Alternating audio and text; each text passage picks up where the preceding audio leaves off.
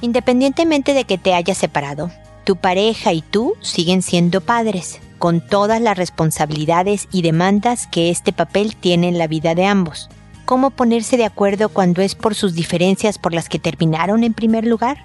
Esto es, pregúntale a Mónica. Noviazgo, pareja, matrimonio, hijos, padres, divorcio, separación, infidelidad, suegros, amor, vida sexual. Toda relación puede tener problemas, pero todo problema tiene solución. Pregúntale a Mónica. Porque tu familia es lo más importante.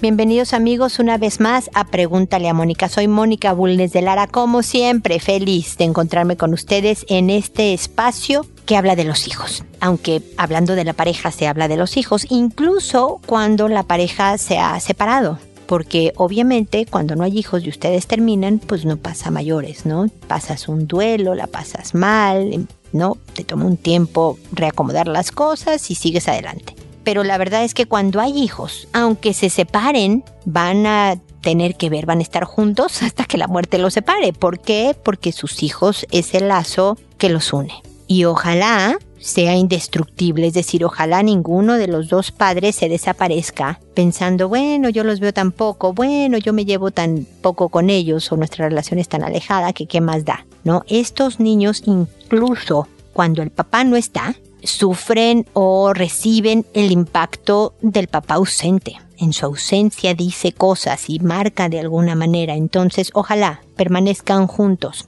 O sea, juntos en el, el hijo y padres, ¿no? Eso es a lo que me refiero. Ojalá la relación siempre se trate de manejar de manera cercana, estrecha, cariñosa, a través de los años, independientemente de que hayan terminado con el papá o la mamá de sus hijos desde hacía tiempo, ¿ok? Pero ahora, no solo es yo mantengo una buena relación con mis hijos, tengo que educar junto con esta persona, que es el papá o la mamá de mis hijos, y con la que ya tuve suficientes diferencias como para separarnos. Es decir, si ya los papás que están juntos, que siguen bajo el mismo techo, tienen muchas dificultades en ponerse de acuerdo a la hora de educar juntos a los niños, imagínense las parejas separadas, aún más. Este podcast es un llamado a que el objeto de atención, el enfoque, el punto en donde pones tu atención sea el hijo y no el otro.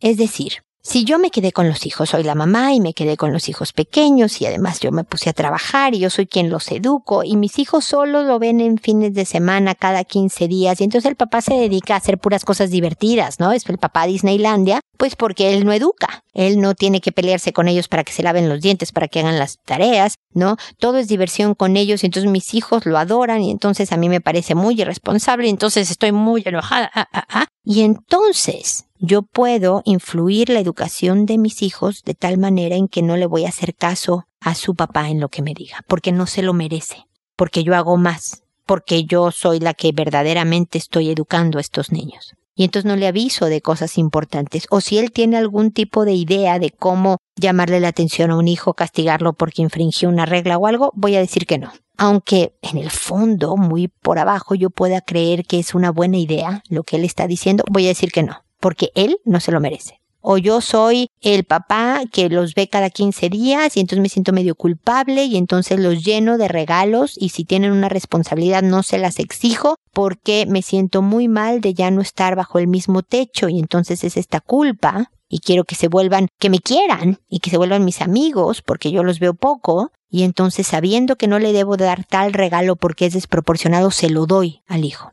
o por hacer rabiar a mi ex, le voy a comprar esto que habíamos quedado que no se lo iba a comprar para castigarla, para castigarlo por lo que me hizo, porque ya no estamos juntos. Y entonces le haces un daño al hijo, lo usas como arma. Yo tengo algún podcast que hablaba de eso, de usar a los hijos como armas contra la pareja. Hay mucho que decir sobre cómo educar a los hijos juntos estando separados. Tengo toda una conferencia al respecto que me han pedido en empresas y, demás lugares para ayudarle a los papás. Este es solo un comentario inicial de un programa, así que lo tengo que cortar, pero que por favor la moraleja, lo fundamental, el mensaje aquí sea, el hijo es el punto de atención, al que hay que formar es al hijo, y que lo que yo haga o deje de hacer, lo que diga o deje de hacer, sea en función del bien de mi hijo y no de que si él o ella se lo merecen o si él o ella eh, hay que vengarse o castigarlos y demás. No usarlos en contra del otro adulto, sino verdaderamente ver por su buena formación. Ahora me dispongo a sus consultas. Ustedes saben que las consultas las respondo por orden de llegada, cambiándoles todo dato personal. Uso algún seudónimo que ustedes firmen al final de su mensaje o definitivamente les cambio el nombre. Si escojo un nombre que no les gusta, lo lamento. lo que quiero es verdaderamente conservar su anonimato y que ustedes sepan que sus datos están seguros conmigo y así me puedan contar lo que les sucede. Me tardo en responder, sí, definitivamente, porque no puedo grabar todos los días, no puedo resolver sus consultas de manera grabada todos los días y recibo cierto número de consultas. Entonces, por eso me puedo tardar alrededor de un mes en responderles. Así que agradezco su paciencia y su comprensión, pero sepan que voy a responder sus consultas. Como es el caso de mejorar, así firmó, como mejorar. Desde hace un año me propuse mejorar como persona y con ello mejorar la relación con mi esposo. Cuando discutimos le pregunto qué pasa por su mente, por qué hace las cosas o qué piensa y siente cuando yo hago algo. Todo lo hago porque quiero entenderlo y saber que lo que hace no es por lastimarme y viceversa. Pero cuando yo hago algo que no le gusta, no deja de decir que lo hago por lastimarlo, querer pelear, etc. Y pensé que un año es demasiado, pero seguiré por mí y por mi hijo. A ver, mi querida, mejorar es bueno que estés tratando de mejorar. Eso es lo que deberíamos de hacer solteros, casados, con hijos, sin hijos, todo el tiempo. Saber que yo tengo algún tipo de defecto, de manía, de mal hábito y tratar de poco a poco ir mejorando en la vida. Eso es un proyecto que durará hasta que te mueras de viejita. ¿Ok? Eso está muy bien. Pero curiosamente, creo que basas tu estrategia en seguir sin aceptar quién es tu esposo.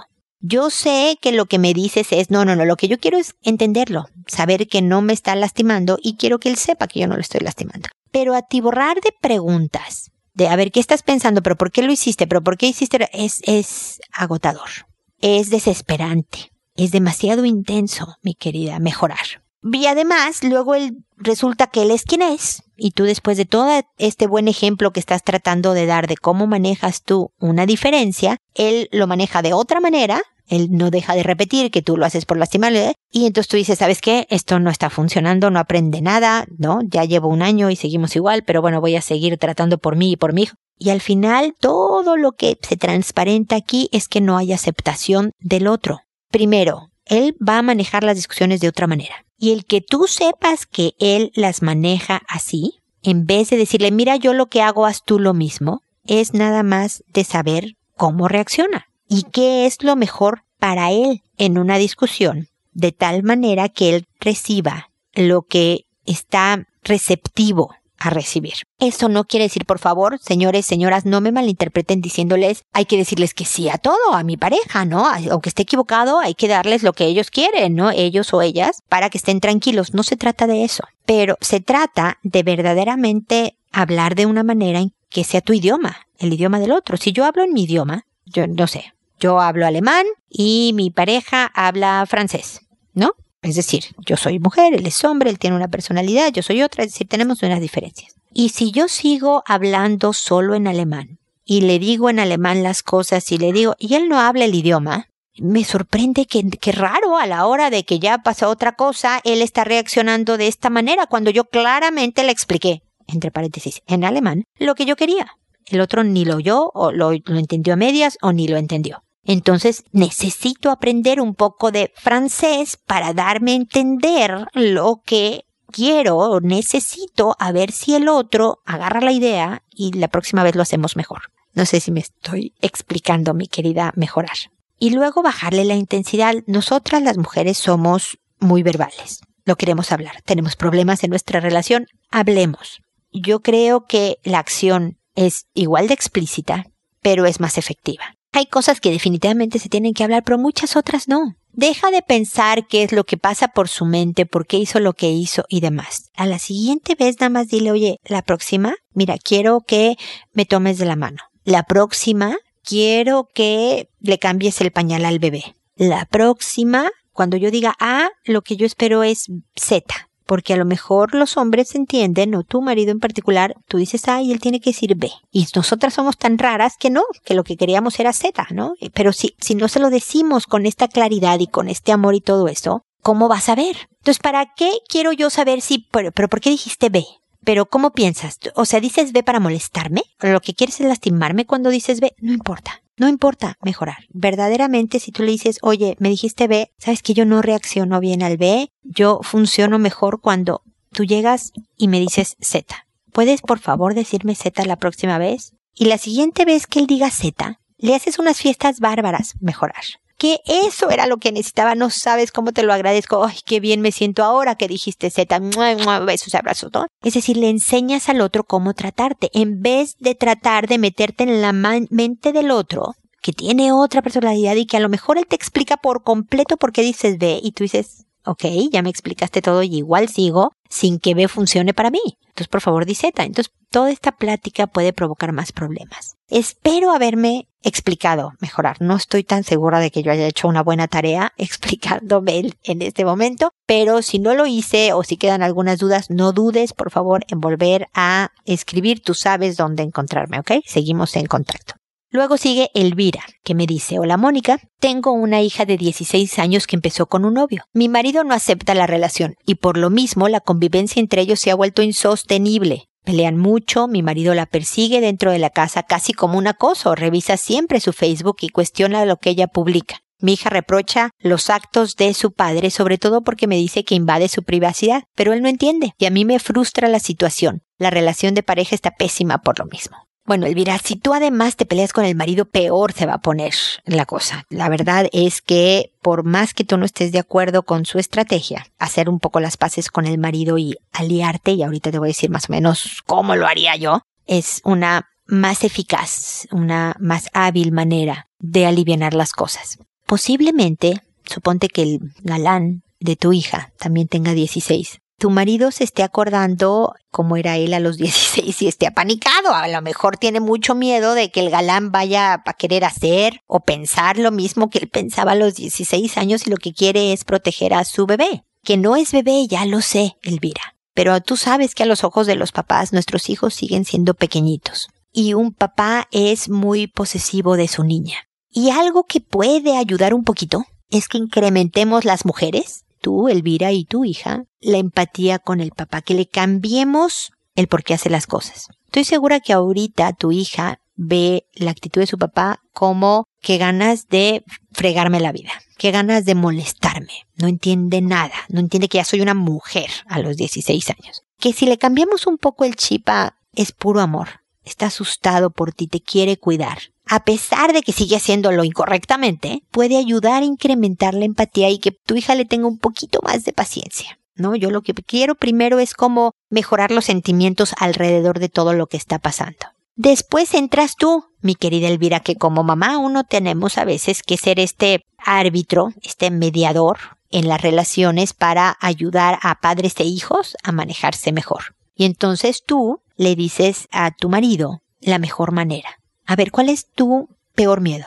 ¿A qué temes? Que nos rompan las reglas, que eh, perfecto, manejémoslo conforme vaya sucediendo. ¿Qué te parece si eh, yo hablo con nuestra hija para llegar a un acuerdo de las reglas del juego? Más o menos tranquilo y desahógate conmigo. Yo lo sé, yo también estoy asustada de que esta niña ya esté empezando a andar de novia. Ella nos va a abrir un poco la brecha y cuando venga la segunda con, con novio ya va a ser más fácil. Pero por lo pronto, ¿qué te parece así? Es decir, haces una especie de alianza entendiéndolo. En vez de decir tú estás mal, ¿cómo se te ocurre invadir su privacidad de esa manera? La va a hacer más rebelde.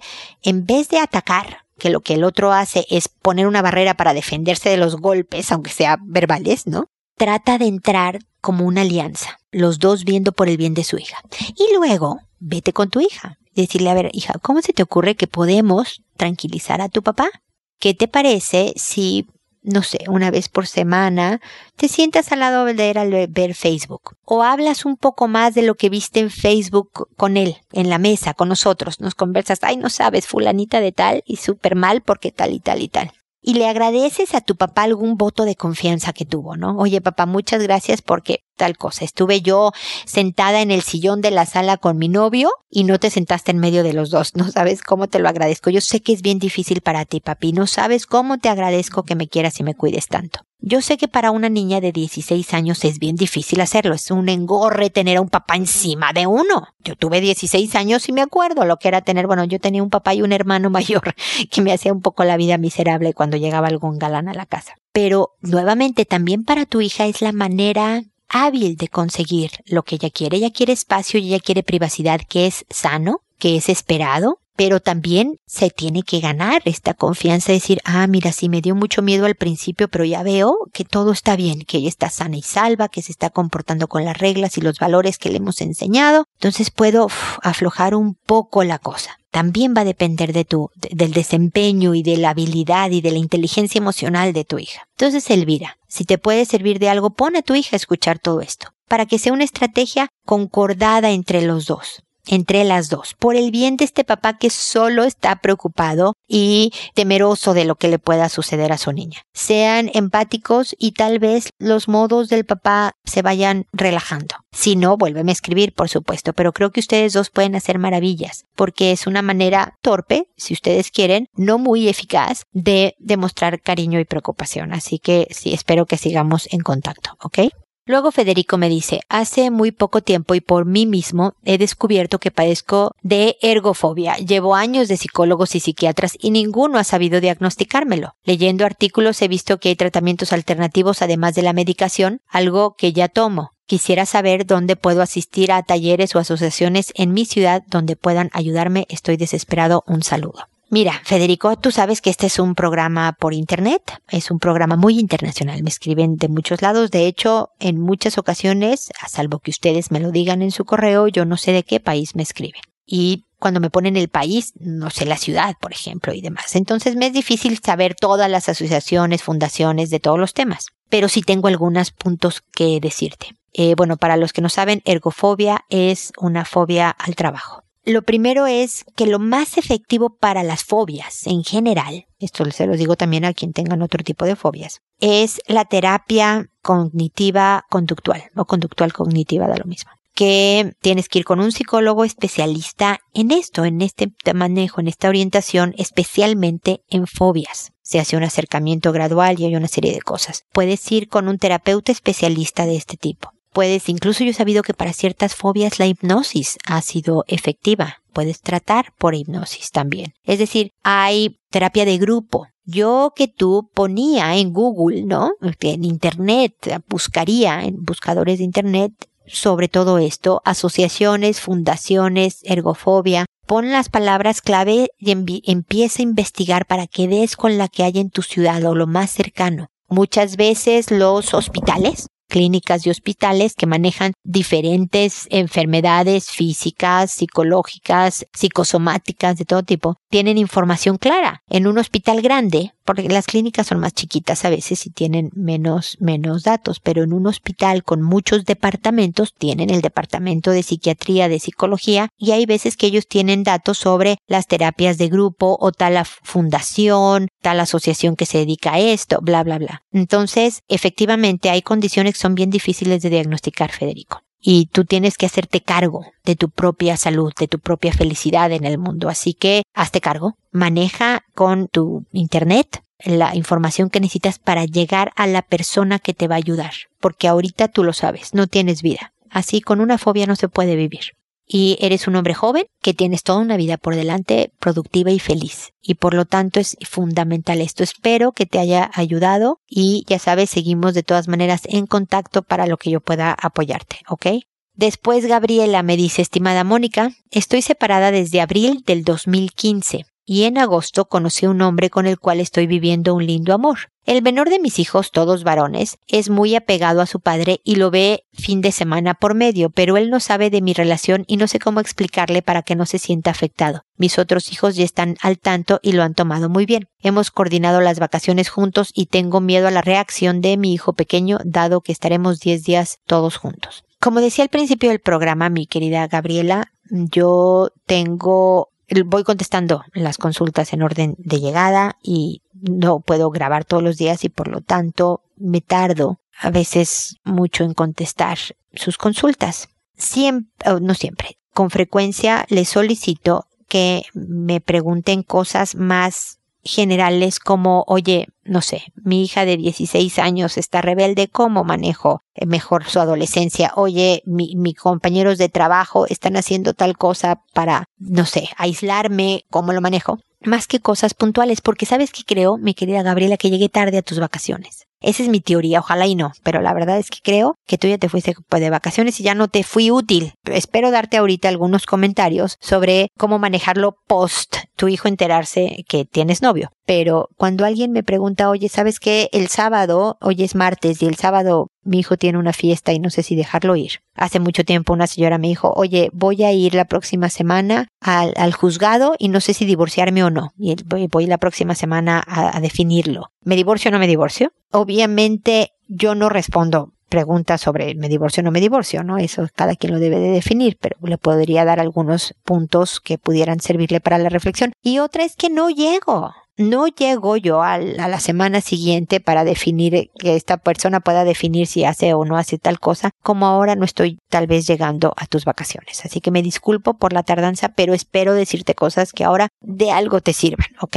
Lo primero es que trates, sobre todo en temas tan importantes, de ser transparente con tus hijos. A ver, lo primero es que ya es muy tarde, pero esto lo digo también para otras personas que me escuchan en mi programa. Tú sabes, Gabriela, que no eres la única que me está oyendo, entonces tengo la fortuna de que me descargan pues muchas veces en miles de veces en internet este tenemos buenos números mi querida Gabriela y entonces quiero también llegar a otras personas que me están escuchando. Por lo tanto les digo, a ver, cuando terminan con una relación y empiezan con otra, primero esperarse a estar divorciados. No sé si estabas casada, pero nada más me dices estoy separada desde abril. Terminar formalmente con la relación anterior, es decir, incluso el proceso de divorcio, ayuda a que pasen más tiempos. El tiempo ayuda no solo a sentar emociones, sino también a darte tiempo de reflexionar sobre lo que pasó en tu relación que no funcionó, qué aprendiste de ti, qué aprendiste del otro. Además, ayuda a que no tomes una relación en medio de un torbellino emocional que sucede cuando te separas. Hay miedos, hay enojos, hay tristezas, hay de todo. Entonces, empezar una relación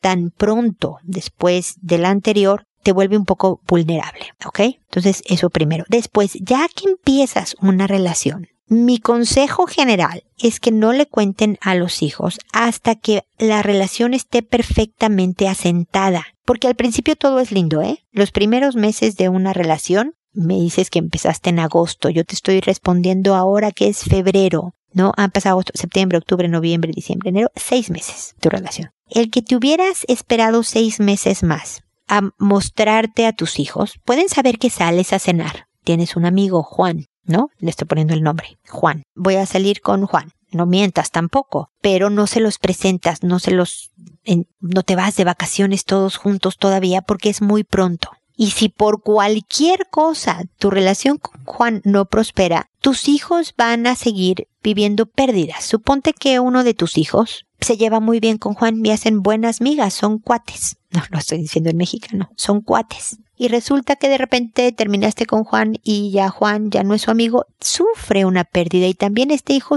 pasa por un duelo de decir, ay, mira, también que estábamos con con Juan y ahora ya no está aquí con nosotros, ¿no?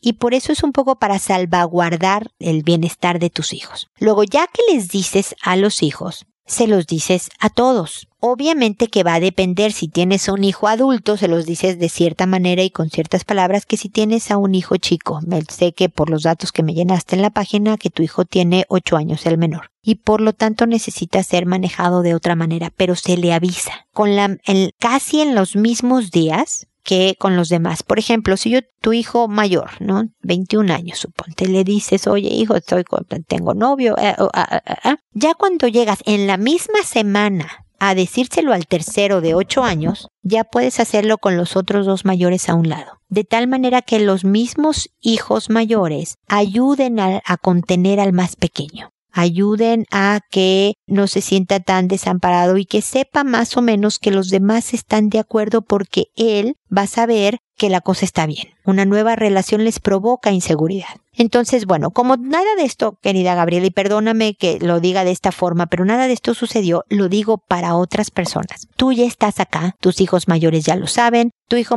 menor a lo mejor ya también lo sabe porque ya te fuiste de vacaciones, tú nada más monitorea. Ve viendo cómo está, no te va a decir muchas veces en palabras lo que está eh, sintiendo, pero su conducta es muy buen mensaje, muy buen lenguaje, perdón. Si se empieza a portar mal en la escuela, si empieza a bajar calificaciones, si te empieza a contestar rebeldemente, si se empieza a pelear más eh, intenso con los hermanos, todo esto es algo le está cayendo mal y posiblemente sea el que yo tenga una relación y en vez de decirle, pero entiende que tu mamá no puede estar sola y bla, bla, bla, en vez de tratar de moverte por ahí, es cómo te estás sintiendo, qué es lo que te preocupa. Muchas veces te va a decir, no sé, no sé, no sé. Tú guíalo también. Entonces, ¿te gustaría que, no sé, yo nada más saliera dos veces por semana con Juan? ¿Te gustaría que Juan todavía no venga a la casa en un tiempo más, pero va a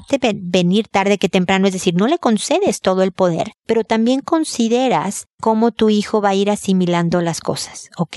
Así que lo único que te puedo decir ahora es eso, sé monitor de, o monitora, de tus hijos, de los tres, de acuerdo a lo que no solo sus palabras, sino su lenguaje en forma de conducta te esté diciendo de tal manera que tú puedas ir afrontando los problemas. Esto los hace más manejables y facilitará a que si todo va bien con tu relación con Juan, verdaderamente se dé de la mejor manera para todos. Ok, Gabriela, así que espero de todas formas que estemos en contacto. Luego Hilda me dice, Hola Mónica, tengo siete años de conocer a mi esposo. Fuimos amigos un corto tiempo. Él estaba casado y yo pasaba por una mala relación. Decidimos empezar una relación. En el tercer año empezamos con muchos problemas. Ya estaba cansada de que estuviera casado. Se estaba divorciando pero nos llevábamos muy mal. Se perdió el respeto. Cuando estábamos por separarnos, me embaracé. A él le alegró mucho el bebé y una semana antes de que naciera me pidió casarnos pero nuestra relación ya era mala. Peleas, faltas de respeto. Yo ya no me sentía bien con él. Casi no me ayudaba con el bebé, pero pensé que casarnos era lo mejor. Desde el embarazo mi libido sexual se volvió cero. Él se queja de eso mucho. Yo a raíz de que te escuché me di cuenta de mi error y hago el esfuerzo, pero nada es suficiente. Hice un rol de actividades en conjunto con él para organizarnos con las tareas de la casa, pero no siempre lo respeta. Trato de hablar con él muy cariñosa, pero a veces ya no tengo fuerza. Aquí se volvió avaricioso, despectivo y vulgar. Sexualiza todos los comentarios, incluso amigos se han alejado por esta situación. Todo el tiempo dice que estoy enojada cuando no es así, y termina por hacerme enojar. Y en lo sexual me toca de una manera que no me gusta. Ya se lo dije mil veces que no lo haga, le he mostrado cómo, pero no. Incluso cuando lo hace, siento asco. Pero dice que a él le gusta y menos ganas me dan. También cambia lo que digo o completa mis frases con cosas que no pienso y la verdad me hace desquiciar. Yo también cometo errores y estoy trabajando en eso, pero me culpa de todo. A veces siento que le gusta hacerme enojar, minimiza mis logros, incluso siento que le molesta si a mí me va bien y a él no. Gasta en cosas innecesarias, pero dice que yo no sé ahorrar, o que él no importa, que nadie lo quiere, puro drama y también me presiona por tener otro bebé, pero ¿cómo? Así definitivamente no se puede, y me amenaza con que va a buscar a alguien o cosas de ese estilo. Reconozco que ha mejorado gracias a su esfuerzo y a mi cambio de actitud. Me ayuda más con el bebé y la casa, pero nuevamente estamos discutiendo por casi todo. No tan feo como antes, pero no puedo vivir tratándolo con pinzas. En lo sexual mejoramos poco. A veces ya no me atrae. Aún quiero a mi esposo y salvar mi matrimonio, pero ya no sé qué hacer para que todo mejore. No soy feliz desde hace mucho tiempo y no quiero seguir así. En verdad necesito tu ayuda. Gracias.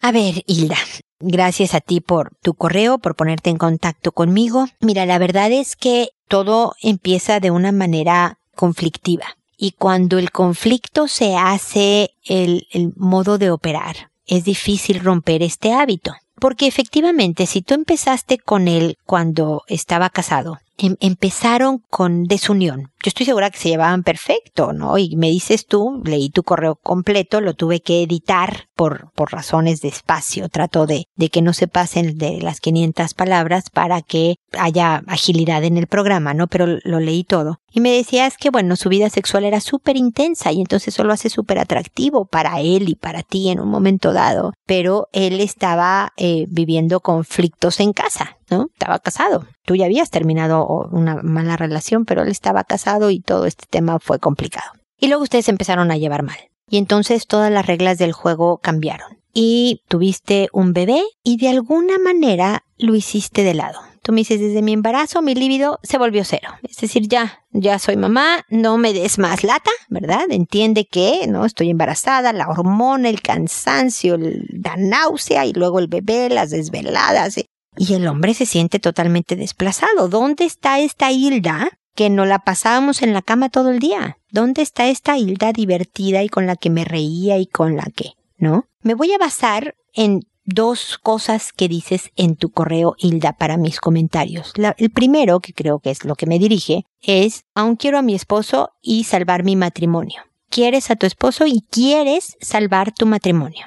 Eso implica esfuerzo, eso implica algo de tu parte. No sucede nada más contigo sentada, ¿no? En una agradable silla, esperar a que el buen matrimonio llegue a tu puerta, ¿no? Uno trabaja por un buen matrimonio, uno se esfuerza por un buen matrimonio. Esa es una de las cosas que quiero decir. Y luego, una que me parece fundamental. Reconozco, y te estoy citando, eh, Hilda, que ha mejorado gracias a su esfuerzo y a mi cambio de actitud me ayuda más con el bebé y la casa. Entonces, sí es distinto. Me dices que ya no pelean, por lo menos con la misma intensidad. Es decir, sí ha habido una mejora. Ahora, no podemos pensar que las mejoras sucedan de la noche a la mañana. Sería maravilloso. Nadie tendría problemas matrimoniales. Yo no existiría, mi querida Hilda, porque resultaría que, ah, mira, me peleé con el marido, cambio de actitud y dos días después somos todo miel y hojuelas, ¿no? Todo es felicidad y amor y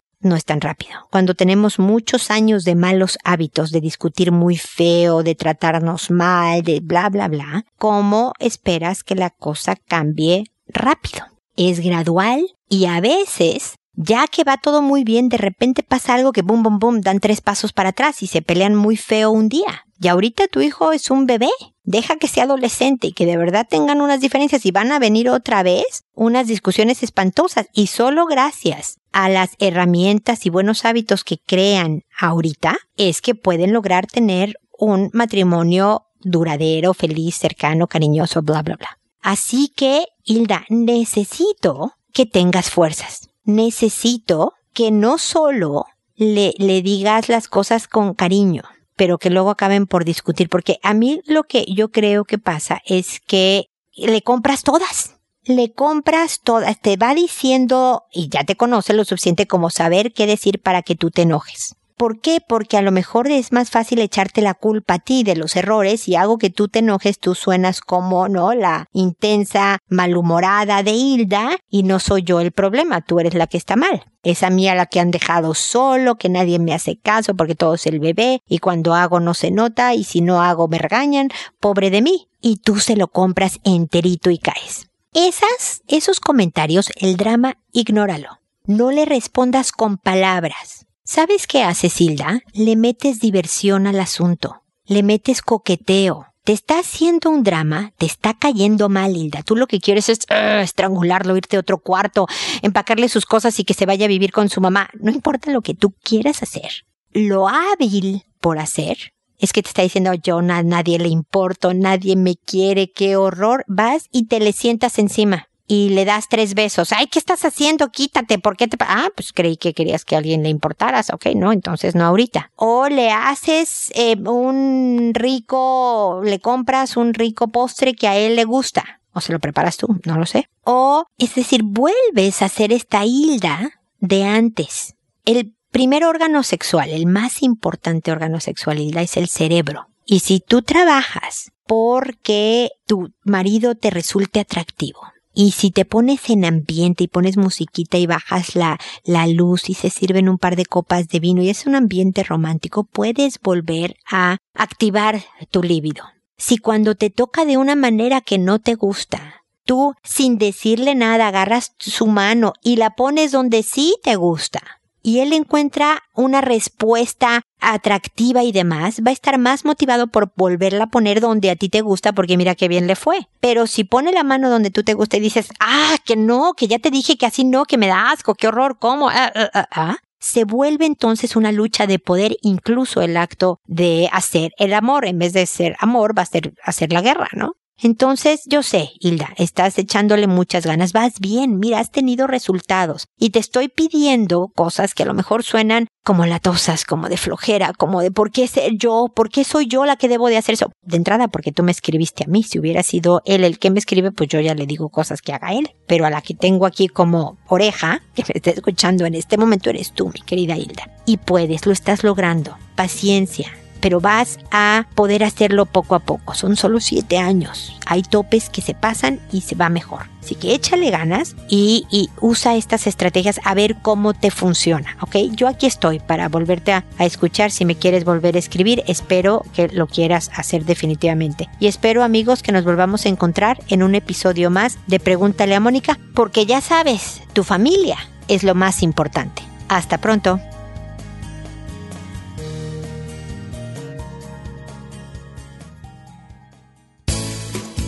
¿Problemas en tus relaciones? No te preocupes, manda tu caso, juntos encontraremos la solución.